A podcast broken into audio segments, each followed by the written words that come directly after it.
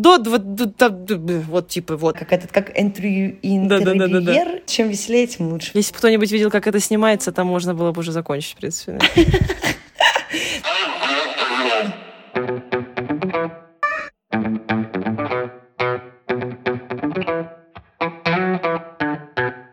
Привет, это подкаст «Раздвиньте ноги». Меня зовут Оля Крумкач, я врач-гинеколог и ведущий этого подкаста. Сегодня у нас новый выпуск, а я вам сразу хочу напомнить, что я всегда рада вашему фидбэку, отзывам, предложениям, поэтому отправляйте, пожалуйста, свои истории в любом формате, в котором вам удобно. В Telegram-бот «Раздвиньте бот». И еще, если вам нужна консультация от меня лично, то в Telegram-бот только спросить бот с нижним подчеркиванием между каждым словом. И теперь переходим к сегодняшнему выпуску. В гостях Алина Доброхотова. Алина, пожалуйста, представься. Здрасте.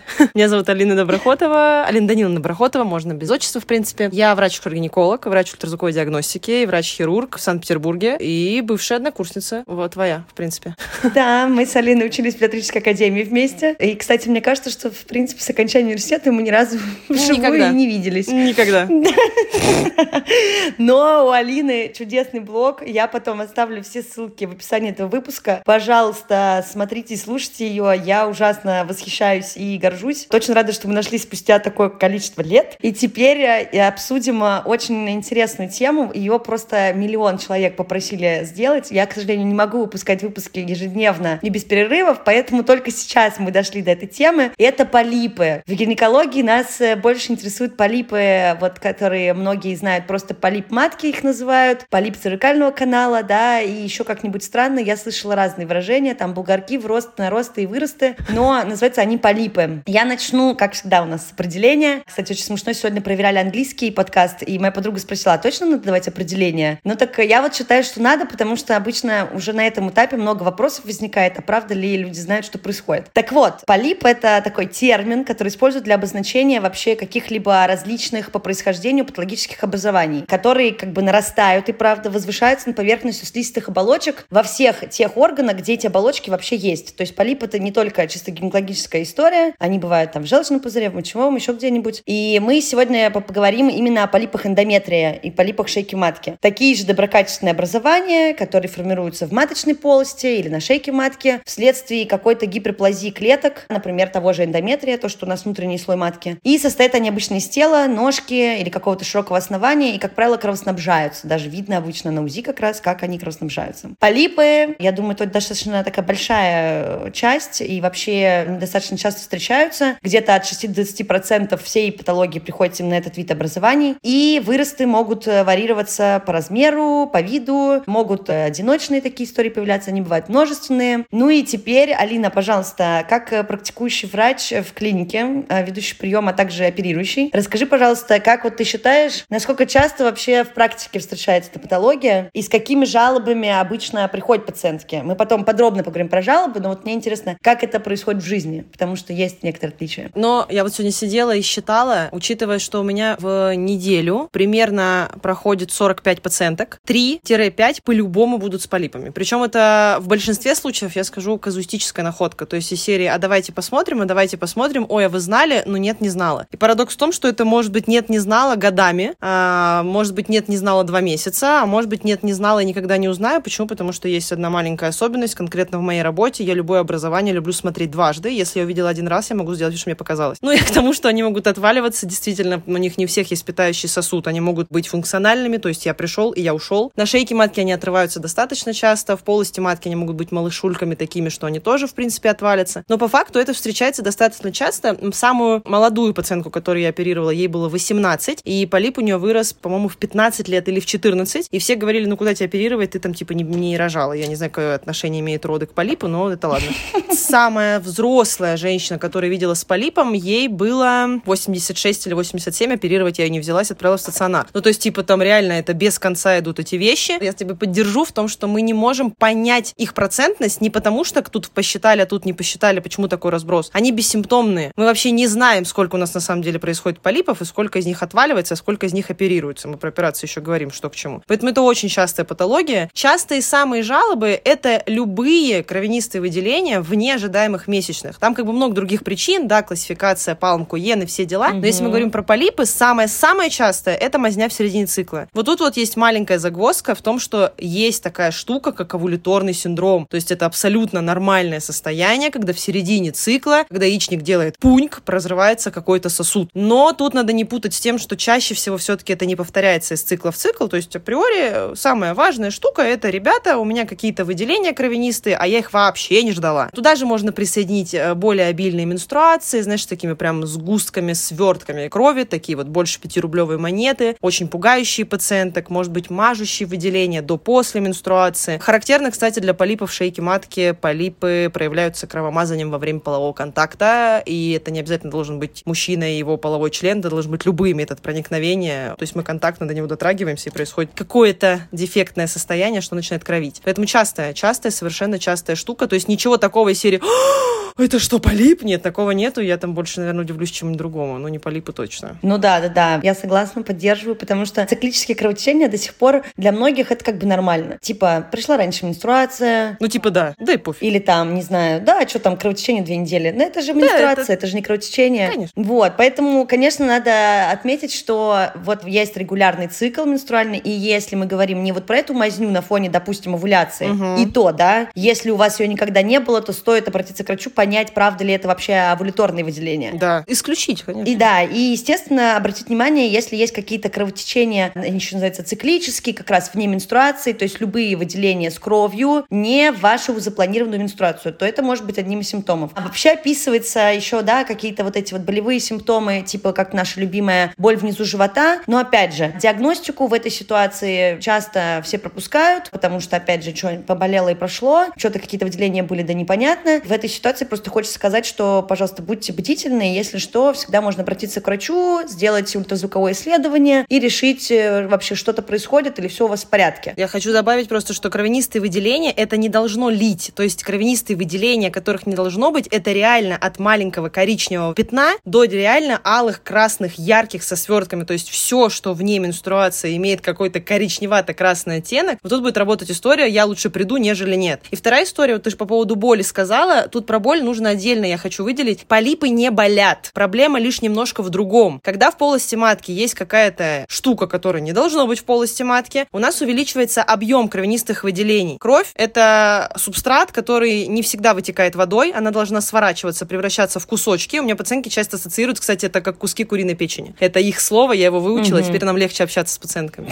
И когда эта штука пытается из вас выйти, мышцы шейки матки спазмируются и отдают боль. По факту болит не полип, а болит именно история с мышечным спазмом, когда пытается выйти большой кусок крови. То есть это на это тоже нужно обращать внимание. Обычно это боль, которая локализована где-то от низа живота там туда куда-то в ноги. То есть обычно это из серии ой-ой-ой-ой, а, а, и полегче стало. То есть на это тоже надо обращать внимание. Это прям вот, ну, такая тоненькая история, потому что ты прям сказала, ой, поболела, ну, сейчас же не болит, ну, не болит, ну, до свидания. Все, не болит, так не болит. Когда поболит, тогда придете. Все нормально. В целом, да, да, все так и есть. Я думаю, что нам не стоит сильно углубляться в то, что есть какие-то классификации. Естественно, что есть разные полипы. Я единственное здесь хотела тебя попросить рассказать. Многие слышали, что ага. есть полип, а есть плацентарный полип. Вот это две разные вещи, потому что я как бы встречала и оперировала и обычные полипы условно, да, угу. все, что не плацентарные. И также на работе сталкивалась конкретно с плацентарными полипами. Но они же отличаются сильно, да, тут. Да, да. Вопрос просто, какие риски, как это все объясняется. И, естественно, здесь же такие же в основном тактики, либо смотрят уже в послеродовом периоде, когда как, вот с плацентарными полипами у тебя были какие-то истории? Смотри, если мы говорим про полипы, которые плацентарные, то есть тут мы должны понимать, что это не обязательно должно быть родоразрешение там доношенным плодом. Это любые последствия перенесенной беременности. То есть, условно, грубо говоря, у плацентарных полипов хотя бы есть причина возникновения. Если мы говорим про полипы обычные, сразу скажу, ни на вид, ни на вкус, ни на запах, на УЗИ мы не сможем сказать, какой он, потому что мы отправляем все на гистологию. То есть есть тетенька или дяденька, который разрезает полип вдоль и поперек и говорит, да, ребята, полип ок добрый, либо полип ок недобрый. По факту там есть классификации, но скажу честно, условно меня интересует, злокачественный он или нет. Мы об этом тоже поговорим, почему нет. А плацентарный полип по факту, когда плодное яйцо прикрепляется в полость матки, оно прикрепляется не в абы в каком месте, да, то есть оно прикрепляется, и там образуется, ну, ткань изменяется для того, чтобы принять в себе это плодное яйцо. Образуется хориальная ткань ткань, в последующем там образуется плацента. И вот ситуация в том, что, ну, условно говоря, плацентарный полип – это остаток вот этой вот ткани, то есть это не остаток плаценты, это не остаток, не знаю, там, чего-то связанного с эмбрионом или с ребенком. Это остаток ткани, которая почему-то решила такая, а, нет, ребята, я вот так вот, вот решила тут остаться. То есть это не значит, что кто-то сделал что-то плохо в родах, что-то плохо там, не знаю, в беременность. Эта ткань, ну, называйте ее, что она сошла с ума и такая, я прорасту сосудом, и вот тут вот вырастет у меня нарост. По факту они, конечно же, тоже все, ну, вот эти, наверное, в большем проценте они доброкачественные, просто они реально мешают жить. Это когда женщина родила, ну, или там разрешилась беременность каким-то методом, каким-то способом, на каком-то сроке, и появляются какие-то кровянистые выделения. То есть тут мы должны понять, это не остатки чего-то там. Это история с разрастанием собственной ткани матки. Матка есть, может быть, полип. Но они по виду совершенно другие. Нет, есть похожие, но как по факту, это, знаешь, если, ну, ты знаешь, э, полип — это что-то такое, как родинка на ножке, если вот так ее вот просто объяснить. Ну, то да. плацентарные полипы — это непонятные серии какой-то, может быть, кляксы или истории. То есть у нее нету обычно... Да, они всегда выглядят как какая-то непонятная штука, просто размазанная, вот, типа, да. какая-то вот железистая, непонятный какой-то кусок, из чего, зачем. Да, да, да, да. Да, просто очень часто я встречала такие вопросы в стиле, о, это все-таки тогда, значит, кусок плаценты оставили, какие-то там оболочки застряли. Нет, есть послеродовое осложнение, остатки, обычно, если они остаются, да, ткани, это кровотечение, это все обычно в первые там часы, дни раз, разрешается, и, естественно, после этого там уже и метриты, и эндометриты, и что угодно. Поэтому нет, это немножко запоздалое такое осложнение. Встречается, кстати, тоже непонятно как, потому что у кого-то тоже не диагностируется и также спокойно выходит со всеми этими послеродовыми выделениями. Да, там то лохи, то первая менструация, и до свидания, конечно. Да, да, но опять же таки, да, кому-то успевают диагностировать, особенно тем, кто несколько раз ходит на УЗИ, а даже когда не было особо вопросов, но почему нет, окей, нашли, нашли. И еще надо понимать, что полипы по классификации, они же по факту-то для меня и для гистолога, для вас полипы, он либо злой, либо не злой. И там уже читает все на самом деле доктор. Полипы злые в 3-3,5% случаев. В исследовании было 20 тысяч пациенток с полипом. И он большой только потому, что полипы не все найдены. А. То есть процент того, что полип изначально плохой, он 3-3,5%. Процент того, что полип со временем станет плохим, в разы меньше. То есть прям в разы меньше. Для этого должны быть факторы, которые вот прям такие серьезные. Ну да, мы же изначально сказали, что доброкачественные истории, но про злокачественность тоже. Да, иначе будет вопрос, а нахрена их удалять, типа, Да. Знаешь?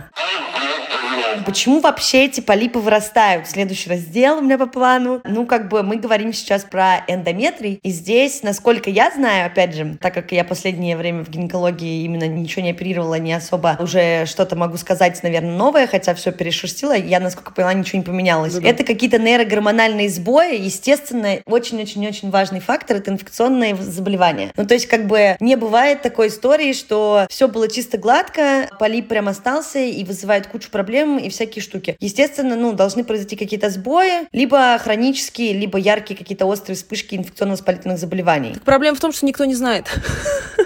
Ну, он типа нету, субстрата нету. Я тебе скажу из интересного последнего. Мы раньше что делали? Мы всех винили эстрогены. Все, женская болячка, у нас да. эстрогены виноваты. Полипы же пытались лечить каким-то образом медикаментозно. То есть именно не профилактировать, а лечить. Об этом мы сейчас поговорим, потому что лечение у них всего лишь одно. То есть они пытались лечить, и они рассматривали, к чему эта ткань чувствительна. То есть да, ты права, сначала рассматривая инфекционные процессы, но опять же начали выкидаться куда? Основной инфекционный процесс это опять же послеродовые после вмешательства каких-то. Вторая история это туберкулез матки. Ну, как бы, ну, редковато, да? Ой, вообще очень Ну, редковато. И третья это инфекции, передающиеся половым путем. Причем такие не спонтанные серии я случайно нашла и вылечила, а такие, которые, знаешь, длительно персистируют. Угу. Вот во всех полипах, во всех по гистологии всегда описан воспалительный процесс. Но опять же, это не значит, что есть какой-то инфекционный агент. Тут все достаточно логично. Есть кусок ткани, в котором происходит разрастание чужой ткани. Если оно есть, значит, там будет признаки воспаления по клеткам клеткам. То есть воспаление по гистологии – это не как воспаление, у меня ангина, я это чувствую. Тут как бы тоже вся эта история. Откуда они берутся? Так вот к тому, что и пытались найти, к чему они чувствительны, кто делает хуже, кто делает лучше. Наши стандартные эстрогены не пошло, прогестерон не пошло. Даже скажу, есть, вот я вчера залезла как раз на UpToDate, посмотрела, на тестостерон пытались погнать. О боже. Не работает. Вообще не туда. Они вот сами по себе. У них распространенность, вот как ты от трех до, до, до, до вот типа вот вот бесконечности.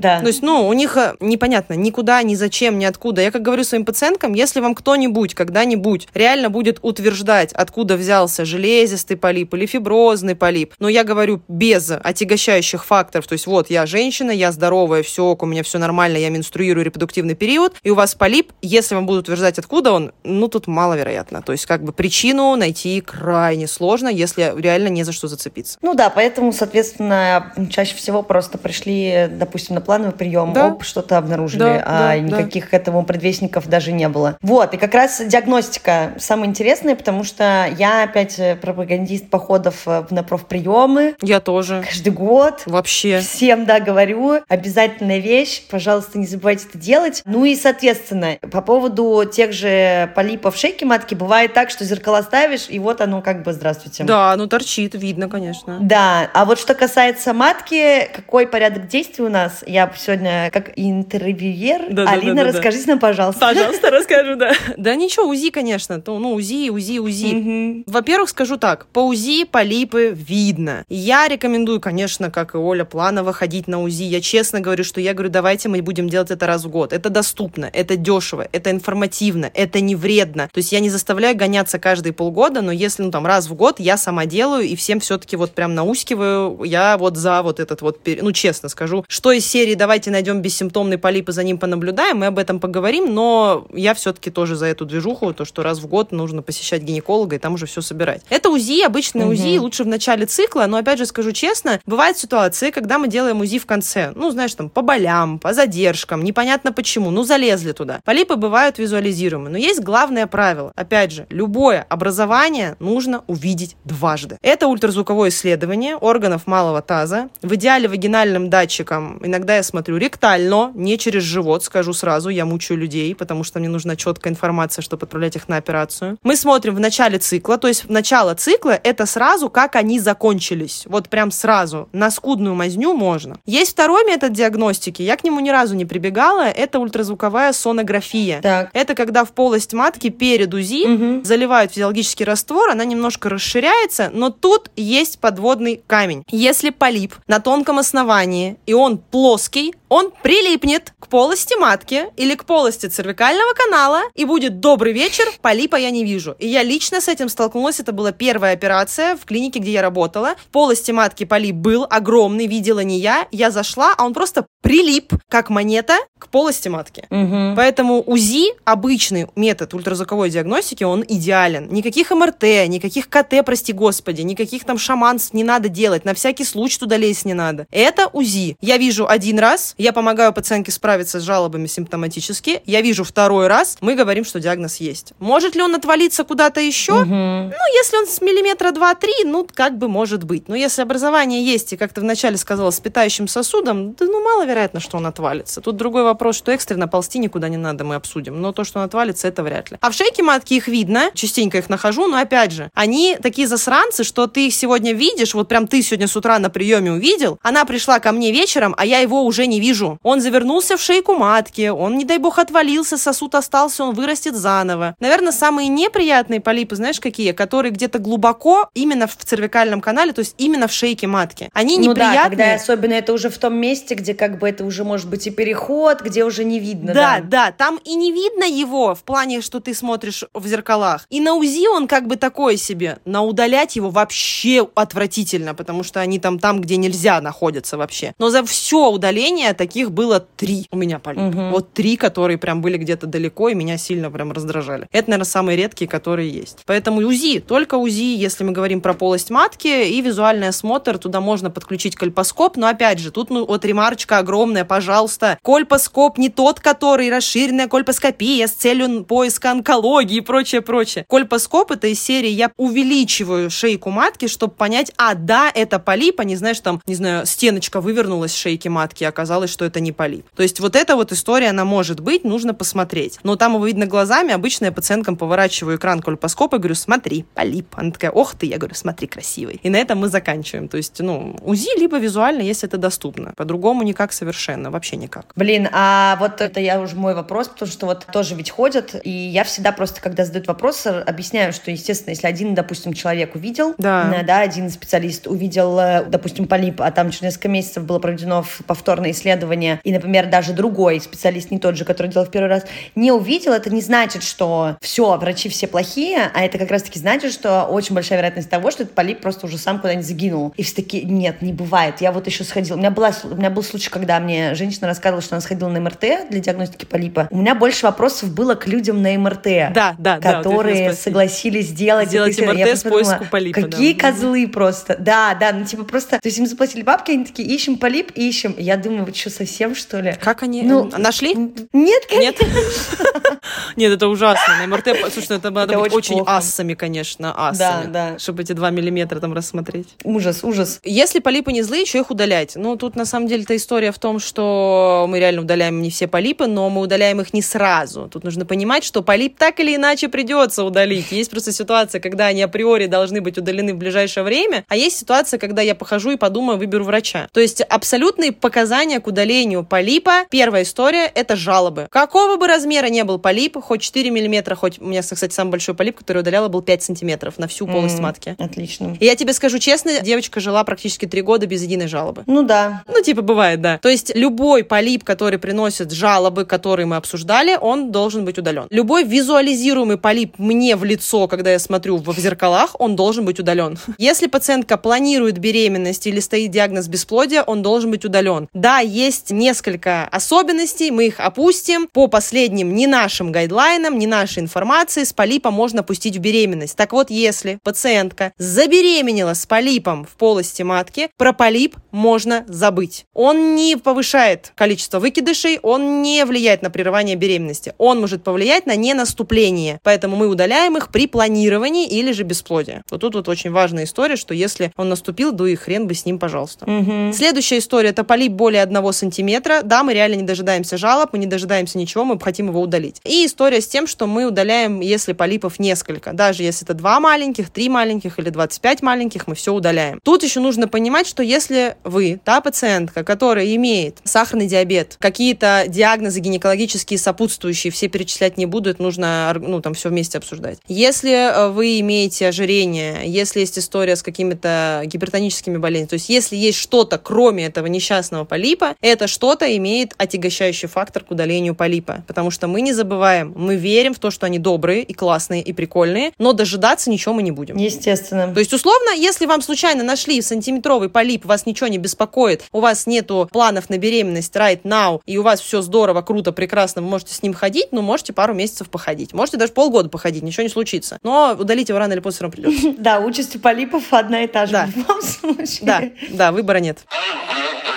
Так, хорошо, с диагностикой разобрались, симптомы проговорили, все это обсудили. Теперь самое интересное, мне кажется, потому что, ладно, там уж диагностика, все это больше на врачах. Заметку по поводу того, когда идти к врачу и какие могут быть жалобы, рассказали. Теперь лечение, самое интересное. А основное лечение – это гистерорезектоскопия. Пожалуйста, запомните это слово, пожалуйста, молю. И я расскажу, почему. То есть я видела, внимательно, то, что их выскабливают, то есть что такое вообще операция при удалении? Вы, как на кресле, засыпаете под внутривенным уколом. Если доступно, это делается операция одного дня. Если наркоз можно перенести совершенно спокойно уехать домой, да, извините, общую анестезию. Если невозможно, мы вас кладем в стационар, то есть это все опускаем. Что такое, что происходит? Мы видим вход в шейку матки, откуда дети рождаются. Туда после предварительного расширения заходят в полость матки. Каким способом? У нас есть в атрибутике несколько рабочих инструментов, связанных с маленькими операциями, которые делают в полости матки. Это кюретка, это то, что знакомо всем, это а выскоблить, подскоблить, оторвать, вырезать, я не знаю, что это такое. По факту, если вот видите, как чайная ложка вот выглядит, вы от чайной ложки дно отрежьте и края запилите. Вот такая вот кюретка интересная. Есть гистероскоп, это тоненькая трубочка в конце с камерой, ты заходишь, ну, зашел, увидел, потом как хочешь с этим разбирайся. И есть гистерорезектоскопия, это не только трубка с камерой, это трубка с камерой и с петлей, из которой может одновременно течь вода, вода отсасываться, я все вижу, и еще выезжает петля, которая может как прижечь, так еще и отжечь, и еще и отрезать. Суть удаления полипа заключается лишь в том, что нужно не просто его любым способом вытащить, а прижечь тот сосуд, который его питает. Если сосуд прижечься не сможет, то рецидив, вероятнее всего, произойдет в течение трех месяцев. Там и так рецидив может произойти, но конкретно вот в данном миллиметре отрезка, вот именно в этом кусочке ткани, он произойдет практически всегда. И таких случаев миллиард, просто миллиард. Очень много операций, которые мы именно переделываем. То есть вам заходит в полость матки. Полость матки у нерожавшей женщины примерно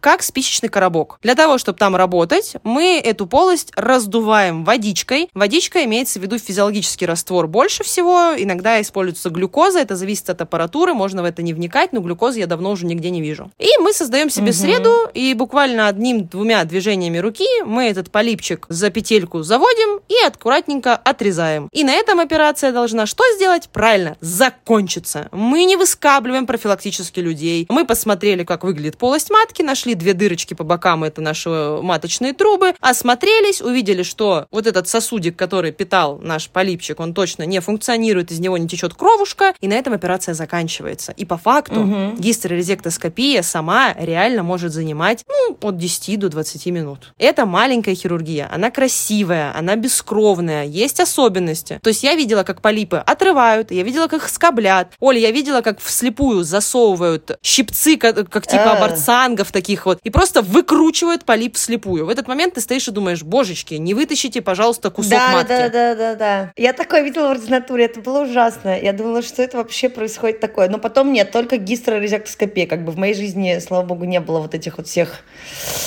естественно. Ну, типа, да, то есть это то, чему можно доверять, бояться этого совершенно не стоит. Ограничений после этого практически не существует, скажу честно. То есть у меня там пациентки 5-7 дней не живут половой жизнью, потом я все-таки рекомендую барьерную контрацепцию. Чуть-чуть поболит живот, чуть-чуть что-то потянет. То есть из серии мы сымитируем предменструальный синдром в один день. Это вот такая операция. Это не вот ужас кошмарный, безумный, вообще все плохо, все ужасно. Мы вас сейчас там выскоблим, жизнь вам спасем и прочее, прочее, прочее. Никто сейчас так не скоблить, что потом можно матку вырезать и на полку положить. Факт лишь в рецидиве, потому что это повторное вмешательство, которого мы пытаемся избежать. Поэтому никакого терапевтического лечения не существует. Пожалуйста, вообще ни при каких обстоятельствах. Сделать так, что под таблетки, свечи, укола оторвался полип, невозможно. Он может оторвется сам по себе, либо мы его будем удалять. Но нет этого. Но нет этого, нет, вообще к этому никакого. Дюфастон, он тут не работает, ребята. Дюфастон не лечит ничего, пожалуйста, пожалуйста, нет. Я буду пугать прям. Вот смотри, смотрите, прям сильно напугаю. Вот теперь представьте, что полип – это рак. Какой дебил даст так, на так, рак так, так, так. гормоны? Нельзя. Фу. Нельзя. Дюфастон вообще-то какая-то какая-то панацея в России ужасно вообще. Да, просто, пожалуйста, будьте бдительны, я молю. Мы каждый раз проговариваем, что, где, когда, зачем и как проверить врача. Но вот дюфастон в этой ситуации сто процентов красный флаг, надо просто бежать. Так, истории. Истории. Да их много. Что этих историй-то? Очень много. Наверное, вот из самых таких, которые диссонансны, сейчас на самом деле пациентки меня сразу знают, но я думаю, что они меня не обидятся. Ну вот одной девочке, у нее нашли полип реально, как только пошли месячные. Она поняла, что что-то не так, это там в 14 лет или в 15. И она до 19 ходила, потому что ей было отказано в операции из-за того, что она не рожала. Ну, типа из этой серии. Да, на мой вопрос из серии, а мой рак у нерожавших быть не может. И типа мы прооперировали, все нормально, все хорошо. И даже, представляешь, не помешала вся эта история. Кстати, да, гистерорезектоскопию нерожавшим делать можно. Да и рожавшим можно делать. Да всем знаю. можно делать, естественно. Гистерорезектоскопию можно делать всем, у кого есть матка, я не знаю, да. ну, наверное, так. Да. Потому что разницы вообще нету. Единственное, когда есть особенность, это женщины, когда не менструируют, там уже, знаешь, несколько десятилетий, там может быть проблема с доступом. То есть зайти туда будет сложновато, потому что он, когда нет менструации, канал, да. шейка матки, она немножко слипается, а вот этом есть сложности. Наверное, из таких абсурдных историй, ну вот пациентка, которой удалили полип угу. и не отдали ничего из документов. То есть мы не знаем, где был полип. Самое смешное, что в гистологии написано нет полипа. То есть я как хирург, я могу предположить, что полип мог укатиться. Ну, такое бывает. Ладно, сделаем, сделаем ремарку. Ну, все бывает, мы люди, все хорошо. А не важно, что эти полипы с пола вылавливать, главное, чтобы он был. Это априори должен быть, должен быть субстрат. Но ситуация в том, что это была операция в апреле, а осенью пациентка была у меня снова на операционном столе, и там было три полипа или четыре. Соответственно, они либо появились заново, понимаешь, в чем проблема? Либо это рецидив, либо это хреново удалили, и вообще пациентке не надо ничего делать. И вот это вот огромная загвоздка, вот тут вот опять же личная просьба, как врача, к которому вы потом придете. Когда вы выходите из операционной, да из любого вообще, вообще кабинета любого врача, вы должны знать, что с вами делали. В протоколе операции, я не говорю про видеозаписи, скажу сразу, их мало кто отдаст, чаще всего это для судов, это защита ваших личных данных и прочее, прочее, это лежит на рабочих флешках, ну то есть есть особенности. Но если мы говорим про протокол операции, то должен быть описан полип, должно быть описано количество времени, должно описано быть, где был этот полип, как он выглядел, и оно должно быть отправлено на исследование. И результат этого исследования должен быть у вас. Не со слов врача, да там все хорошо, можешь не забирать, а с того, да. что вы верите только написанному. Вот вам написали, что все хорошо, и вот а ну ок. Ну, типа, и все на этом заканчивается. Это вот такая просьба, просите протокол. Мне непонятно, что с вами делали. И по факту, ну какая разница? Ну, был полип, удалили, пришел полип, еще раз удали. Нет, ребят, это колоссальная, огромная разница. Мне нужно понять, у пациентки есть какие-то рецидивы полипов, ей хорошо удаляют, и что-то не так, то есть я должна как-то это прям брать под контроль. Либо я должна на это забить, что из серии, ну, удалили так себе, и на этом мы заканчиваем. Это большая разница, поэтому это нужно иметь в виду. А вот с этой девушкой у нас была такая история, и она до сих пор для нас загадка, то есть, чтобы ты понимала абсурд, мы пытаемся понять, что с ней делали по ее ощущениям после операции. То есть она сравнивает ну, мою резектоскопию. Да. да, типа, то есть мы уже настолько там, у нас просто кругом голова, мы не можем понять, что случилось. Я говорю, ну ты понимаешь, что мы никогда не узнаем. Мы никогда не узнаем вообще эту тайну. Типа надо просто обнулять. То есть много ли рецидивов? Да. Удаляла полип пациентки с шейки матки, я была третья. Пока мы фу, висим, висим хорошо, то есть его нету. Третий раз был полип в нижней трети, то есть его было и видно, но он прям далеко уходил. Это вот из таких, которые были. Но я не говорю про вещи, э, а давайте все полечим пациенткам на контрацепции. У меня была пациентка, которую мне не разрешили оперировать в силу того, что ей было 18 лет. Ну, нельзя, понимаете? Это, это, это если что, ирония, ирония, это сарказм, да, все да, можно.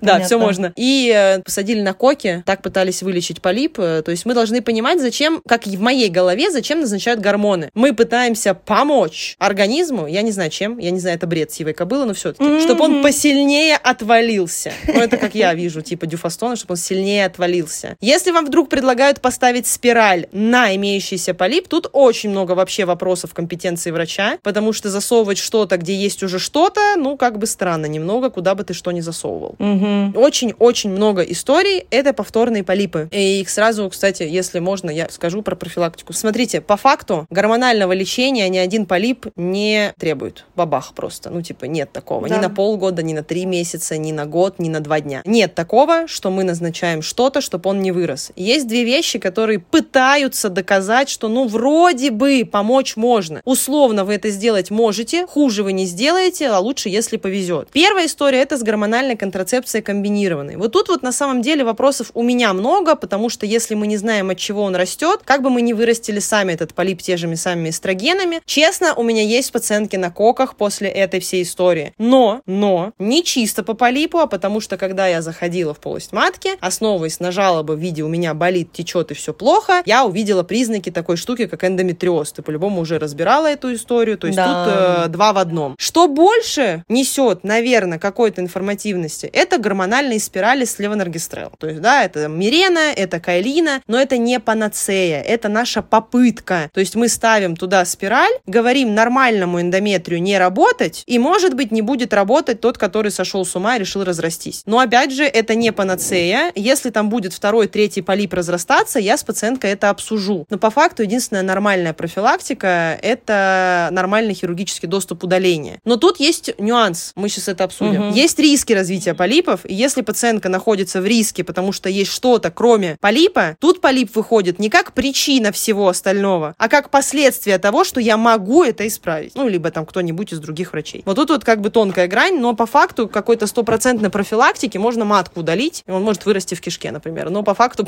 единственная реальная профилактика полипа эндометрия это удалить полностью матку. Больше, ну, ничего не происходит вообще. Ну, это да, это тоже. Сразу скажу, что не нужно всем делать. Да, есть такая операция, которая называется абляция эндометрия. Это mm-hmm. когда эндометрий, то есть внутреннюю часть матки, выжигают. Так вот, есть ситуация по статистике. Это тоже не всегда работает, потому что выжечь всю полость матки практически невозможно, и полип может вырасти где? Правильно, торчать Уже в цервикальном? Маточной трубе. А, или в трубе еще лучше. Или где-нибудь в шейке матки. Замечательно. Добрый вечер, добро пожаловать. Полость матки выжгли, а полип все равно вырос. Поэтому тоже так себе история. Тут лучше бы я, конечно, не предлагала. Ну и да, это невозвратная вещь. То есть это ситуация, когда матка по факту превращается всего лишь в мешок, в резервуар, я не знаю, во что там даже выделений-то непонятно каких нет. Короче, да, и плюсы и минусы, и объяснила просто все, чего лучше остерегаться, что нужно делать. Я надеюсь, что полипы всем стали понятнее. Кто-то, может быть, сделал какие-то выводы. Алина, спасибо тебе большое, что пришла. На этом на сегодня все. Надеюсь, вы дослушали этот выпуск до конца. Это был подкаст «Раздвиньте ноги». С вами была я. Меня зовут Оля Крумкач. Я врач-гинеколог и ведущая этого подкаста. Пожалуйста, слушайте подкаст «Раздвиньте ноги» на всех площадках, на которых вы обычно слушаете подкасты. Ставьте нам лайки, звездочки, оставляйте свои комментарии и пишите в телеграм-бот, если у вас есть какие-то вопросы. Спасибо большое и до следующего выпуска.